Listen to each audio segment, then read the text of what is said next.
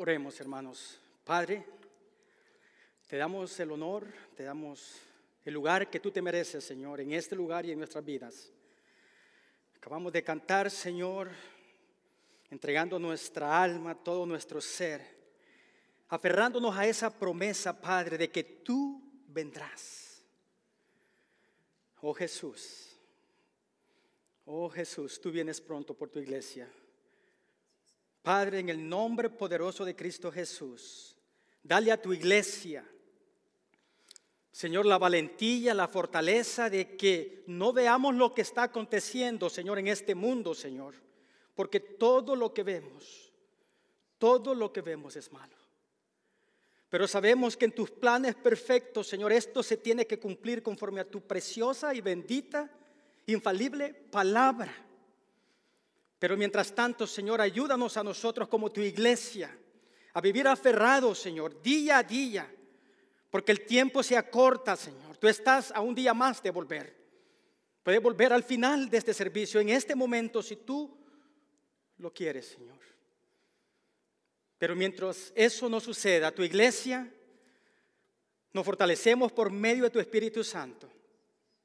Creemos en estas promesas de tu voz por medio de la palabra de Dios para poder ser esos testigos fieles a ese mundo que se está muriendo y que van rumbo al infierno.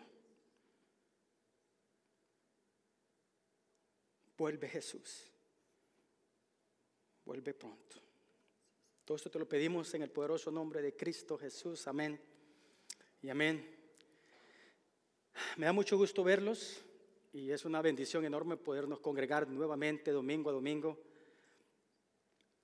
y poder dedicarle este tiempo, que creo que es el mejor tiempo de comienzo de semana para poder como iglesia adorarle al Rey de Reyes y Señor de Señores. Amén. Mi nombre es Milton Figueroa y es un privilegio, un honor, una responsabilidad enorme poder estar con ustedes. Gracias a Dios por esta oportunidad y también al pastor Pablo.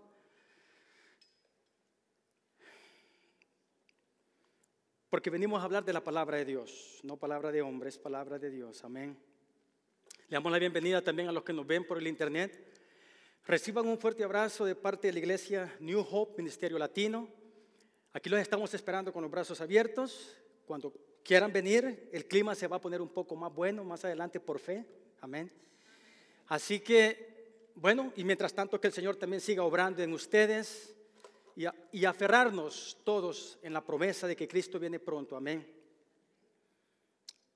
Y amén. Hablando de la primavera, oficialmente mañana comienza oficialmente la primavera. ¿Quién no está motivado y alegre por eso, no? Amén, amén. Bueno, vamos a darle gracias a Dios.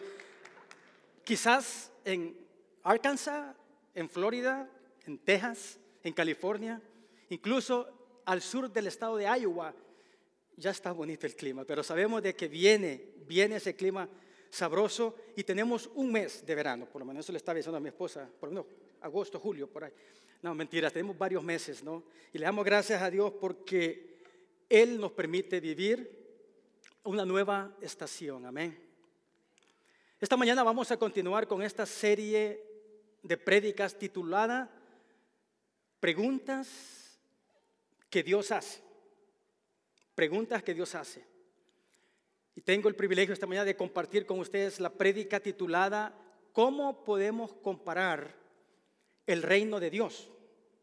¿O con qué podemos comparar el reino de Dios? Y vamos a estar preparando nuestras Biblias en el segundo evangelio de Marcos y vamos a estar en el capítulo 4 y vamos a estar escudriñando, meditando extrayendo esas perlas preciosas que Dios tiene para nosotros del versículo 30 en adelante, Marcos 4, 30 en adelante. Hace unos meses atrás con mi esposa hicimos un viaje a nuestra tierra, El Salvador. Y siempre es maravilloso, ustedes, algunos de ustedes que tienen esa oportunidad de volver a su país, o al estado de donde ustedes son. Siempre es una alegría poder convivir y compartir con las familias. Es una bendición. Y en el caso de nosotros es lo mismo. Voy a San Salvador, yo soy de la capital, pero mi esposa me lleva para la zona occidental, que según ella es la ciudad, es la zona más preciosa del Salvador. yo creo que quizás lo es, que hay muchas flores, hay mucho eh, cultivo de café, un café exquisito. Y bueno, pasamos un tiempo muy lindo, ¿no? Viendo a mi suegra, a mi familia, etc. Una de las cosas que yo disfruto mucho, bueno, disfrutamos con mi esposa, eh, es ir a esos pueblos pintorescos, indígenas de nuestra región, especialmente en esa zona de Occidente, y poder apreciar eh, lo pintoresco, ¿no? Y lo, y lo antiguo y lo bonito, y como que todo pausa en ese momento cuando uno llega a esos pueblos. Y hay un pueblo en particular en esa zona de Occidente de nombre Ataco. Me encanta porque venden comida típica y hay muchas cosas espectaculares que uno puede observar. Claro, mis hijos y niños pequeños se aburren porque yo llego al parque y lo que veo es un árbol de ceiba en la plaza central. Creo que algunos de ustedes conocen ese árbol de ceiba. Es un árbol muy frondoso, reconocido, muy este, tiene un follaje espectacular. Pero a mí, junto con mi esposa, lo que nos gusta es llegar a esa, a esa plaza principal y podernos sentar alrededor de, ese gran, de esa gran ceiba y ver otras personas que alrededor se sientan a compartir un tiempo agradable. Y nos quedamos un poquito más de tiempo con mi esposa y, y, por lo general vamos a ese pueblo cuando ya está un poquito tarde. Cuando empieza a oscurecer, lo que me llama mucho la atención a mí es escuchar ese cántico de pájaros, de toda clase de especies de aves que llegan a anidar a ese árbol de ceiba.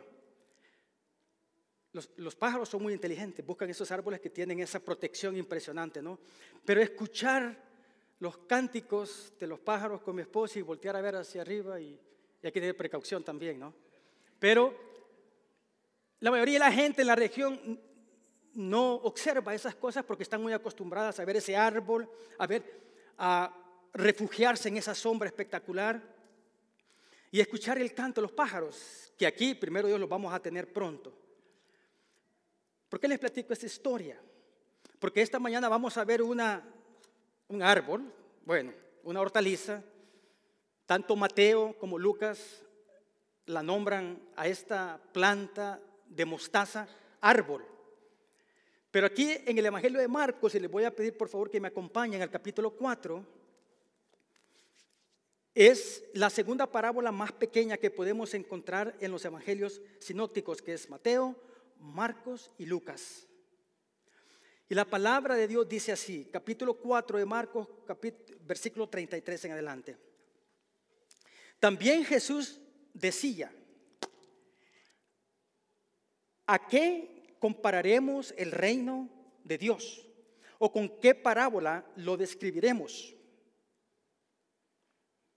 Es como un grano de mostaza, el cual cuando se siembra en la tierra, aunque es la más pequeña de las semillas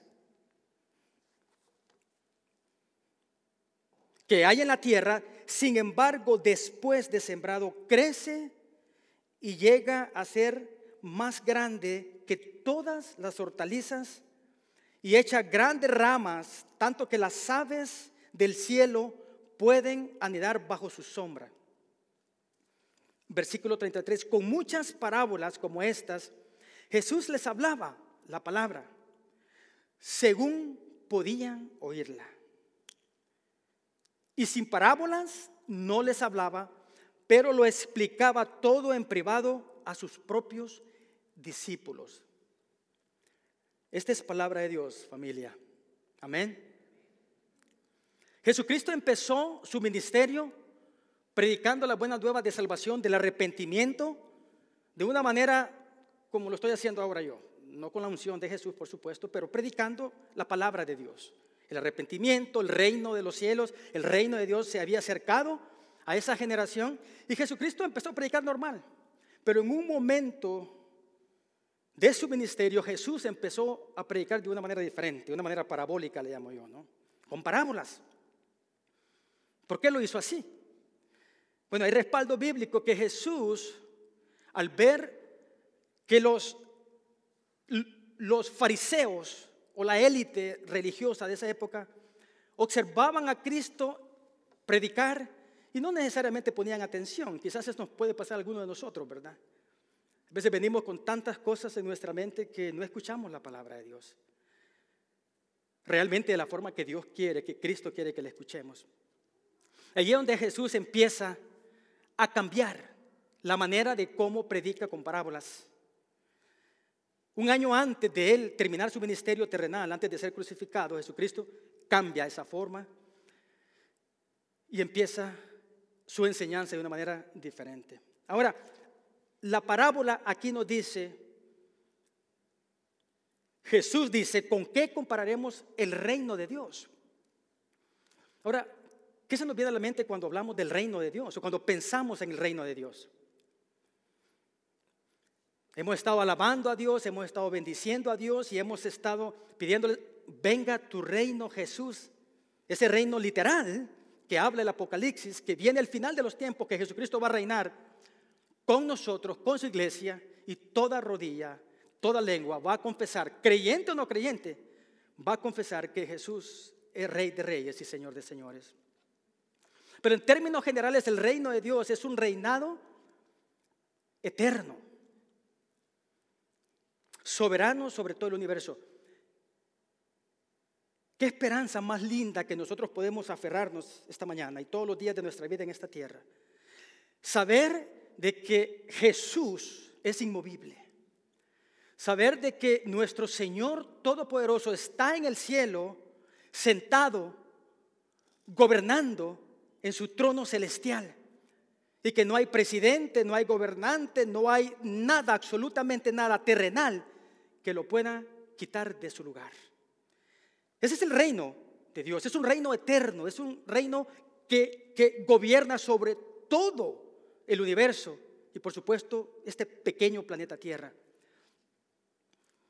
Me encanta lo que dice Salmo 103, versículo 19. El Señor ha establecido su trono en el cielo y su reino gobierna sobre todo.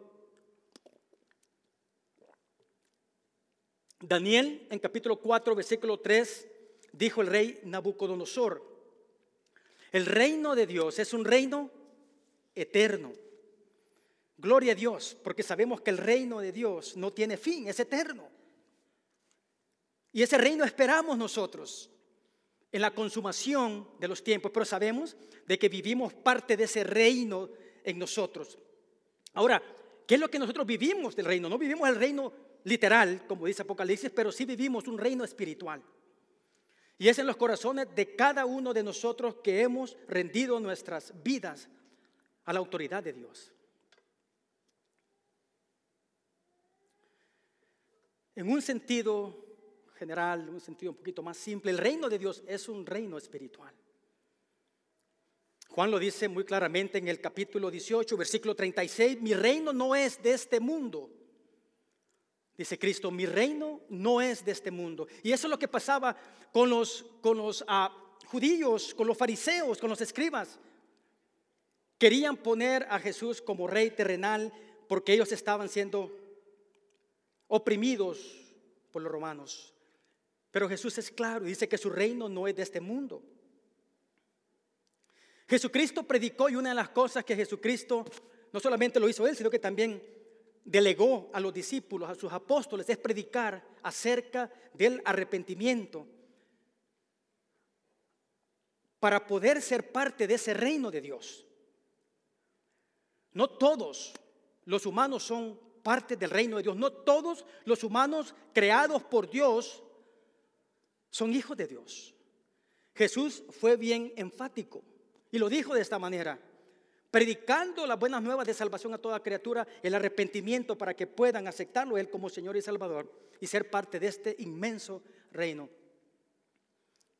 Jesús predicaba en Mateo 4, 17 de esta manera, arrepiéntanse porque el reino de los cielos se ha acercado.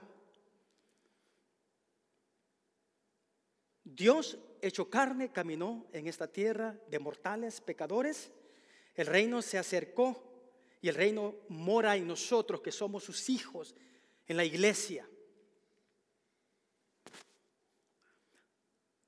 También podemos decir que el reino de Dios es la salvación de nuestras almas. Al arrepentirnos, Dios nos adopta como hijos y recibimos esa salvación. La historia de Nicodemo cuando cuestiona a Jesús, ¿qué puedo hacer para, para alcanzar la vida eterna? Este fariseo había reconocido que algo estaba haciendo Jesús diferente y que no podía hacerlo un hombre común y corriente, tenía que ser alguien ungido por Dios. Y Nicodemo le pregunta y Jesucristo le responde y le dice, en verdad te digo, que el que no nace de nuevo no puede ver el reino de Dios. Está hablando de un nacimiento espiritual, no natural. Está hablando de ese nuevo nacimiento al recibir a Jesús como Señor y Salvador recibimos nosotros ese sello de la promesa que es el Espíritu Santo que nos hace hijos de Dios, herederos del reino. Ahora, ¿qué es una parábola? Es tan común, yo creo que es bien popular esta parte de la Biblia, la parábola del grano de mostaza. Yo sé que hay muchas más. Pero una parábola es literalmente algo que se coloca al lado de algo. para poder demostrar una verdad. Eso es lo que significa una parábola. Jesús utilizó historias comunes y corrientes, en este caso una historia agrícola, donde por medio de esa parábola, por medio de esa historia conocida por la gente en esa región, Jesús empezó a dar esas ilustraciones que podemos nosotros escucharlas y decir, wow, no son difíciles de interpretar. Nosotros tenemos la Biblia completa y Jesús explicó estas parábolas. Dice en el versículo 34 de este capítulo 4 que Jesús les explicaba a sus discípulos en secreto estas parábolas. Entonces, venimos a ver de que Jesucristo es una historia terrenal con un significado celestial. Jesucristo dice en ese cambio de enseñanzas que él empezó a dar, esas prédicas que él empezó, que continuó dando, pero hizo un cambio usando las parábolas. Nos dice en Marcos 32 que él sin parábolas no les hablaba. Son aproximadamente unas 35 parábolas que encontramos en los tres evangelios sinópticos, Mateo, Marcos y Lucas.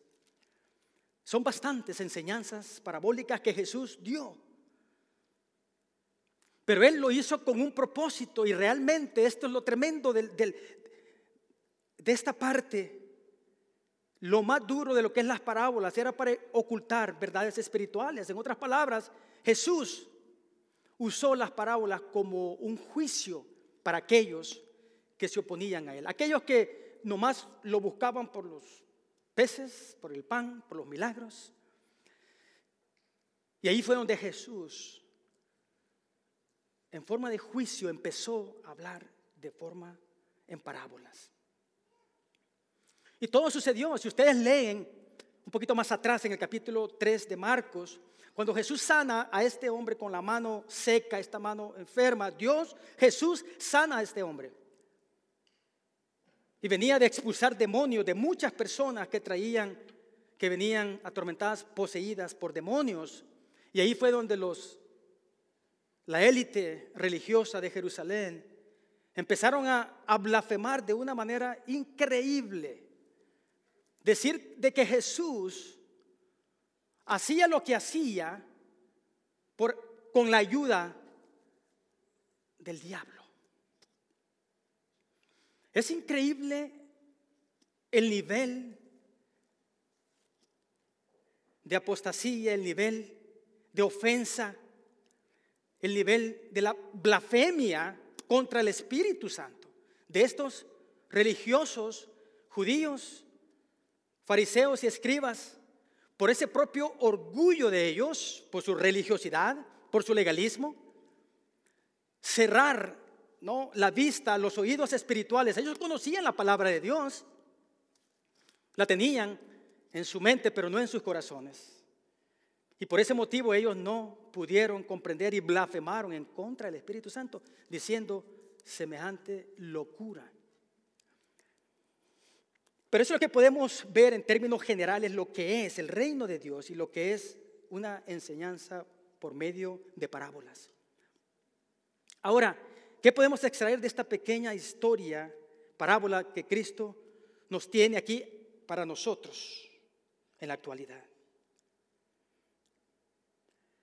Bueno, en primer lugar, podemos observar acá, así como la semilla de mostaza es el granito más pequeñito que existe en la tierra, bueno, y voy a hacer un pequeño paréntesis, porque algunos suponen de que cuando Jesús dijo que este grano de mostaza es el más pequeño de la tierra, algunos dicen que Jesús se equivocó.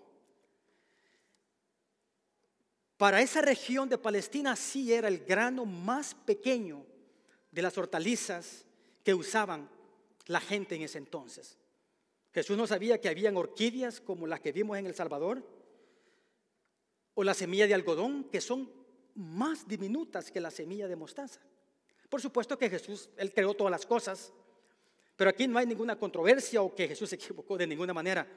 Era la semilla más pequeña que se usaba en esa región de Palestina, en la agricultura. Un comienzo pequeño. En segundo lugar, un comienzo invisible. Un comienzo oculto. En tercer lugar, un comienzo imperceptible. Un comienzo silencioso. Un comienzo que no podemos entender cómo funciona ese proceso de esa, de esa semilla muriendo en la tierra para poder dar ese fruto y llegar a ser un árbol inmenso que da refugio no solamente a los humanos para las sombras, sino también para las aves del cielo. Y por último, vemos en cuarto lugar un final victorioso. Amén. Un final victorioso. Veamos el punto uno. Entonces, un comienzo pequeño.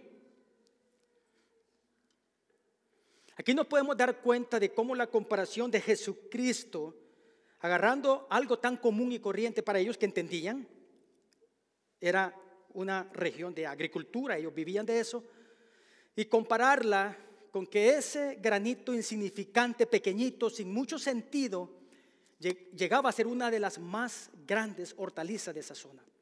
Como dice Mateo y Marcos, Mateo y Lucas, un árbol.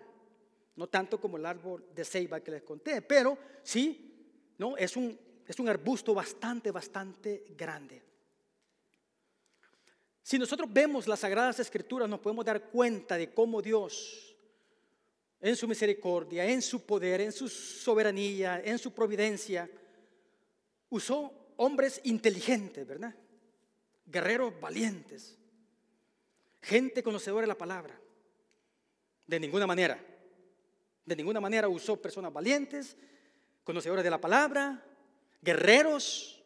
No, si nosotros escudriñamos un poco, nos podemos dar cuenta que Dios usó a personajes como usted y como yo. No tan importantes, no tan letrados, pero en la misericordia de Dios, Él hace de aquellos vasos, quizás que los hicieron mal, ¿no? El alfarero, pero Él los va moldeando de manera que son platos e instrumentos útiles para su, para su gloria para sus propósitos. En 1 Corintios 1, capítulo 1, 26 al 29, es donde yo puedo encontrar, podemos encontrar lo que es la definición de ser un cristiano. Se me hizo bien interesante porque leyendo en esta versión en particular, Dios habla hoy de la Biblia, Dios habla hoy, me puedo dar cuenta lo que usted y yo somos como cristianos, de donde Dios nos sacó. Y 1 Corintios 1, capítulo 1, 26 en adelante, dice así. Hermanos, deben darse cuenta de que Dios los ha llamado, a pesar de que pocos de ustedes son sabios, según los criterios humanos, y pocos de ustedes son gente con autoridad o pertenecen a familias importantes. Y es que para avergonzar a los sabios, Dios ha escogido a los que el mundo tiene como por tontos. Así lo dice esta versión. Y para avergonzar a los fuertes ha escogido a los que el mundo tiene por débiles. Dios ha escogido a la gente despreciada y sin importancia de este mundo, es decir, a los que no son nada, para anular a los que son algo o los que se creen algo. Tremendo. Eso somos nosotros. Aquellas personas que realmente creíamos que lo sabíamos todo, o que estamos en un país como los Estados Unidos, que es un país próspero, un país donde podemos salir adelante, nosotros los latinos, pero nos damos cuenta que no es por nuestra fuerza, no es por nuestra inteligencia, no es por nuestra apariencia, sino Dios nos escogió porque conoce nuestras inmundicias. ¿Qué personaje podemos observar en el Antiguo Testamento, por ejemplo, que Dios usó de una manera poderosa y lo sacó de la nada? Bueno, vemos el caso de Moisés, un pequeño siervo de Dios, manso, como ninguno, insignificante para muchos. Dios lo usó de tal manera que con la vara, con su vara derrotó al faraón junto con su ejército. Por supuesto, no fue Moisés, fue la fuerza de Jehová Dios. Pero Dios usó a este siervo humilde, manso, inútil, para hacer obras increíbles.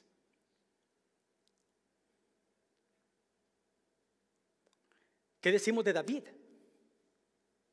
Quien vino a ser el segundo rey de Israel después de que el rey Saúl abandonara su trono por su desobediencia, por su pecado. El más pequeño hermano de siete, que hasta olvidado por, por su papá, fue escogido y ungido por Dios para llegar a ser en el tiempo de Dios el rey del pueblo de Israel. Un Moisés, un David. Otro personaje también que lo encontramos en jueces, capítulo 6, versículo 8 en adelante, vemos a Gedeón, uno de los grandes personajes del Antiguo Testamento, que solamente con 300 hombres empezó una cantidad más de 300 y Dios empezó a obrar de una manera única y le dijo a Gedeón, solamente con 300 hombres valientes vas a ir a luchar en contra de los madianitas. Estamos hablando en números, era algo ilógico porque este pueblo, ejército de los madianitas eran miles y miles. Sin embargo, Dios ungió a este siervo y Dios se glorificó usando a alguien que realmente no tenía quizás mucho que ofrecer. Nos remontamos al Nuevo Testamento, ahora y vemos los doce apóstoles. Y eso fue lo que les lo volvió loco a los grandes religiosos de la época, ¿no?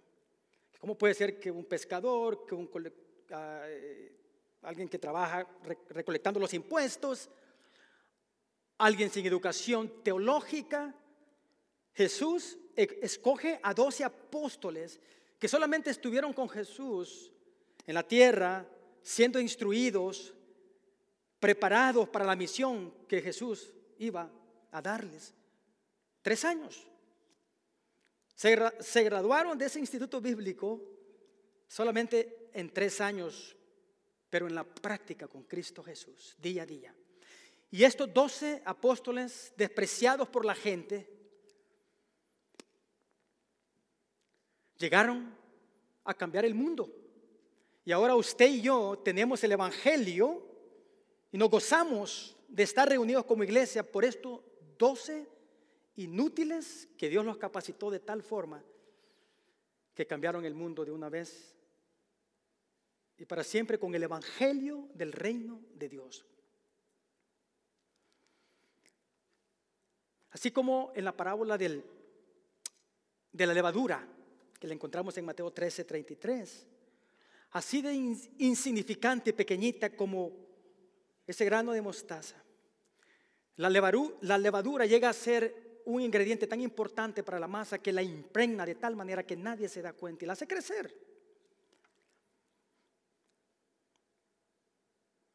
Ese es el comienzo pequeño, suyo y mío de dónde Dios nos sacó y dónde Dios nos tiene ahora. Amén. Y sabemos que en sus manos, tal vez no vamos a ir a pelear una guerra, literalmente hablando, pero sí una guerra espiritual nos está preparando Dios para poder ir allá afuera, llevar ese mensaje de las buenas nuevas con amor, con compasión, hablando la verdad del Evangelio para que las almas que no tienen una relación con Jesús puedan llegar a tenerla. Amén. Punto dos, un comienzo invisible. Como esa semilla de mostaza que se siembra en esa tierra, que nadie la ve, y que por la misericordia de Dios esa semilla llega a dar fruto y fruto en abundancia. Podemos ver el resultado. Es algo invisible, es algo que no lo podemos ver. Nosotros como iglesia, algunos de los que están presentes aquí saben de que empezó un grupo pequeño, un grupo muy pequeño. Y vernos ahora, la cantidad de hermanos que somos, realmente vemos la misericordia, la gracia y el poder de Dios, de lo que ha convertido de un grupo de hermanos que se reunían a un estudio bíblico, Dios ha hecho milagros y sigue creciendo y sigue multiplicando a su iglesia. Esa semilla de parte de Dios que ha sido depositada en nuestros corazones por medio de la palabra de Dios va a dar ese crecimiento en el tiempo de Dios. Quizás te preguntas, no veo yo fruto en mí, no veo el tallo, no veo la rama, no veo el fruto, pero esa semilla ha sido plantada. Y esa semilla va a dar fruto en el tiempo que Dios lo permita. Por último, hermanos, un final victorioso. No hay mejor promesa, la promesa de nuestro Señor Jesucristo que va a volver y que va a hacer todas estas cosas nuevas. Que la enfermedad se va a acabar, el llanto se va a acabar, la muerte no va a existir. Y vamos a vivir en esta tierra, sí, en esta tierra. Porque van a ser tierras, cielos nuevos y tierras nuevas. Apocalipsis 21 y con esto termino, hermanos. Versículo 1 dice, entonces, dice el apóstol Juan, vi un cielo nuevo y una tierra nueva, porque el primer cielo y la primera tierra pasaron y el mar ya no existe. Y vi a la ciudad santa, la nueva Jerusalén, que descendía del cielo de Dios, preparada como una novia, ataviada por su esposo. Entonces oí una voz que decía desde el trono, el tabernáculo de Dios está entre los hombres y Él habitará entre ellos y ellos serán su pueblo y Dios mismo estará entre ellos. Él enjuagará toda lágrima de sus ojos y ya no habrá muerte, ni habrá duelo, ni clamor, ni dolor, porque las primeras cosas han pasado. Oremos, iglesia. Padre, gracias, Señor, por tu palabra. Gracias, Señor, porque tú has sembrado esa semilla en nuestros corazones, Señor. Y de una manera invisible, imperceptible, Señor, oculta, tú estás haciendo el milagro y la obra en nuestros corazones, oh Dios. Padre, como iglesia, Padre amado, nos entregamos a ti, Señor. Para que seas tú el que traigas ese fruto, Señor, para que lo podamos poner al servicio de tu iglesia. Para que podamos llevar ese evangelio de las buenas nuevas a aquellas almas que no conocen de ti. Es urgente, Padre. Usa tu iglesia Úsanos tal y como somos, Señor, con el poder de tu Espíritu Santo. Todo esto te lo pedimos, Jehová Dios, en el nombre de Jesús. Amén y amén.